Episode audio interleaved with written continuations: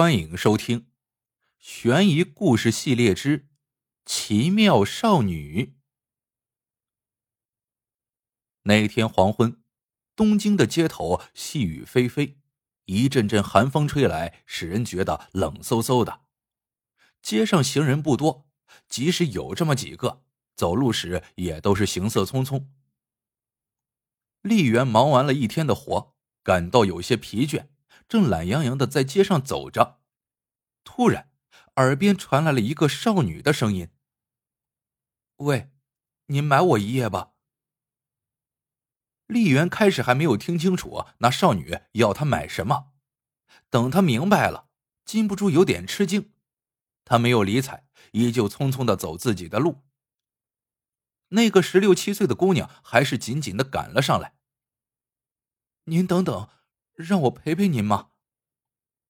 他一边说着，一边走到了丽媛的前面。丽媛一看，只见他穿着中学生的校服，外面套着灰大衣，头发都被雨淋湿了，像擦了油似的。丽媛瞪了那少女一眼：“是跟我说话？”“嗯。”少女羞涩的回答了一声，不安的四下张望着。丽媛不动声色的说：“可咱们不能站在雨地里说话呀，跟我来。”他把少女领到了附近的咖啡馆里，要了一杯咖啡和一杯可可。他把可可挪到了那少女面前。“你知道你在干什么事吗？”“知道。”姑娘毫无表情，望着手中的可可杯子回答。常干这种事？不，为什么要干这事呢？我急等钱用，我马上需要两万块钱。两人喝完后，就在小旅馆里开了一个房间，房间很小，连躺的地方都没有，他们只好坐在榻榻米上。丽媛点起了一支烟，仔细端详着他，他却用手捂着脸。低着头一动不动。经过一番谈话，丽媛终于打听清楚了：少女是女子中学高中二年级的班长，为了祝贺班主任结婚，拿了全班凑的两万块钱上街买礼品，谁知刚出校门就被几个无赖把钱抢走了。他想告诉爸爸妈妈，可又怕他们去报告警察，无赖吃了亏后将来会收拾他。万般无奈，才想到用这种方法挣两万块钱。丽媛心头一动，她明白，如果那少女说的都是实话，那么那名少女无疑已经陷入了自己挖掘的一个陷阱。如果没有人帮她一把，她将难以自拔。想到这里，丽媛就问：“已经跟几个男人搭讪过了？您是头一个。”你怎么看中了我？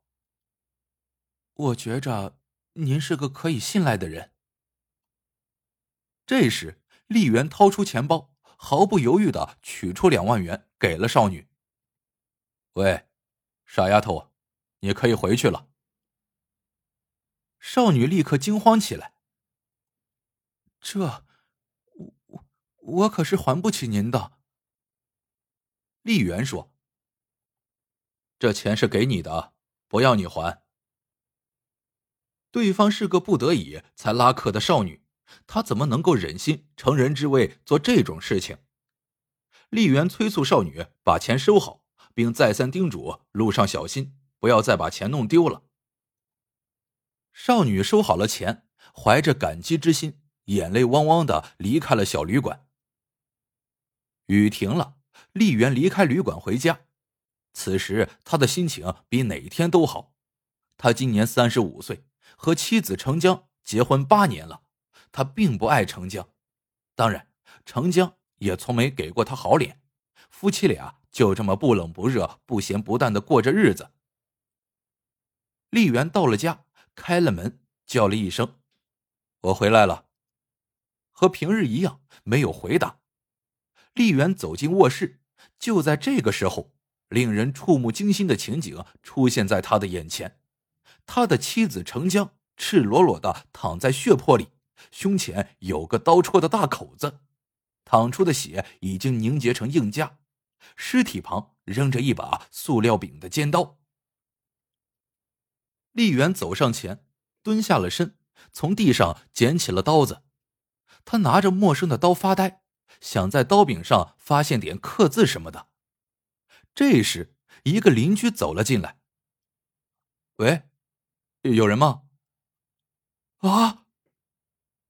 他看见了屋里的情景，大叫一声，转身跑了。邻居一叫，丽媛这才猛地惊醒。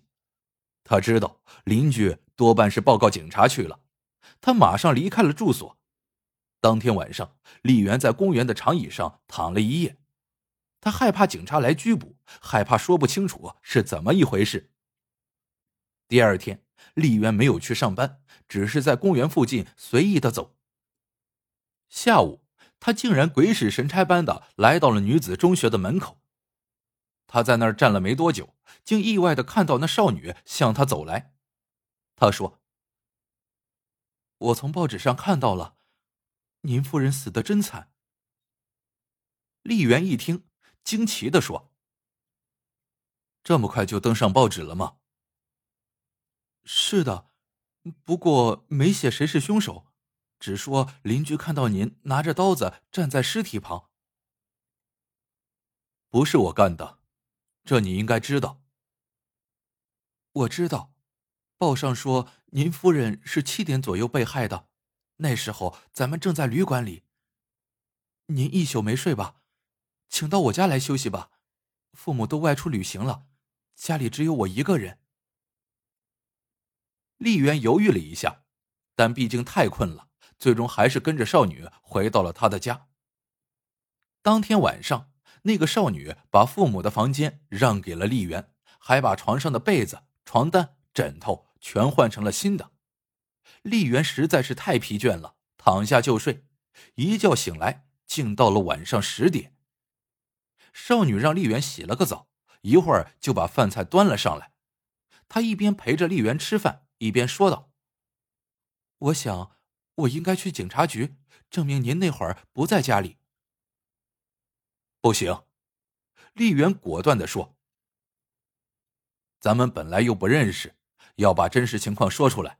说那会儿你正和我在旅馆里，说不定你就会被学校开除的。那时候谁会相信你是清白的呢？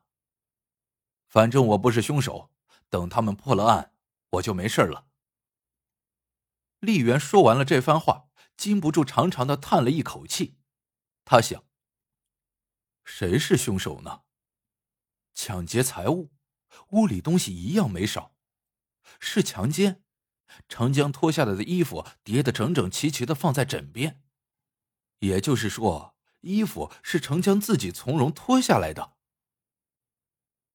那少女看着丽媛一副愁眉莫展的样子，试探着问：“您的夫人有情夫？”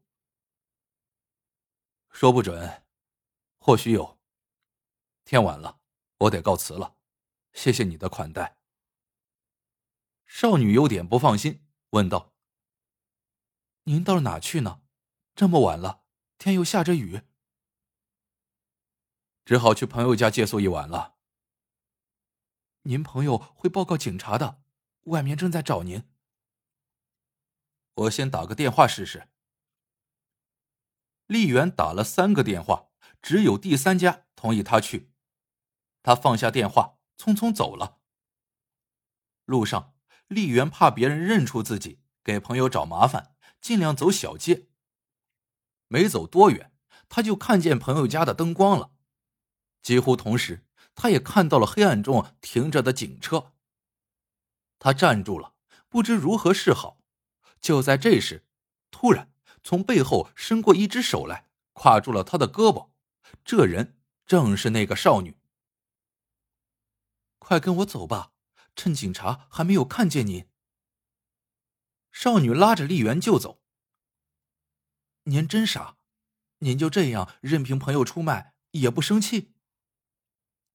丽媛无力的低着头说：“人家有人家的难处，我处在那个位置，或许也会这么做的。少女突然哭起来了，丽媛愣住了，忙问：“你，你这是怎么了？”您真傻，您太老实了。丽媛面临着两难的境地，想要洗刷自己的冤屈，这个少女是唯一的证人，而若是让那个少女作证，就会使她因为那一个晚上和自己在小旅馆里而声誉受损。丽媛左思右想，最后决断的站起来说：“我还是应该上警察局。”少女急了。扑到丽媛面前，拦住了她。不行，您千万别去。你放心，我一句也不提你，我只说那会儿正散步，九点才回的家。我走了。少女听丽媛这么一说，禁不住哭了。她抽泣着说：“我，我并不是处女，昨天是我骗了您。”我已经陷进了那一伙人的圈套里，您跟警察说吧，反正早晚我就要被开除了，没有什么关系的。丽媛听少女这么一说，呆住了，最后还是那个少女硬拉着丽媛回到了她的家。当天晚上，丽媛就睡在了她父母的房里。第二天上午，少女陪着丽媛来到了警察局。少女由一个女警官盘问，盘问丽媛的是一个戴眼镜的中年警官。那警官说：“你的妻子死得很惨，我们一直在找你，因为我们抓到了一个嫌疑犯。”丽媛奇怪的问：“嫌疑犯？报上不是说有人看见我拿着凶器吗？”警官一笑，说道。哪会有凶手作案后还不立刻逃走呢？嫌疑犯是谁？你妻子的情夫，一个飞车团的小伙子。邻居们见过他多次，他做完案后逃走时让邻居碰见了。要见见他吗？好。一会儿，那个中年警官把丽媛带到了审讯室里，椅子上。已经坐了一个穿皮夹克的小伙子，丽媛从没见过这个人。小伙子问丽媛：“你是谁？”丽媛：“死者的丈夫。”你跟程江交往了多久？一年了吧？小伙子回答的若无其事。一个挺好看的女人呐。那中年警官问他。你为什么要杀他？小伙子见警官这么问，立刻大叫起来：“哎，你们真的是冤枉人了啊！不是我干的。有人碰见你了，准是看错人了。不信，把我的女朋友找来问问好了。那时候我们俩正在一起呢。”几分钟后，门开了，一个警官在门口说。请来作证的姑娘来了。中年警官点头示意，让她进来。他话音刚落，一位少女款款走进来。丽媛一看，顿时傻了似的望着他。真是想不到啊，这两天和丽媛交往的那个少女，竟然是眼前这个杀人嫌疑犯的女朋友。丽媛像在战场上负了伤一样，准备败下阵来。内心深处的不甘心，使她又狠狠的瞪了小伙子一眼。嗨，那家伙的脸上正露着得意的笑呢。中年警官问那个少女：“前天下午五点至九点，你是跟这个小伙子在一块吗？”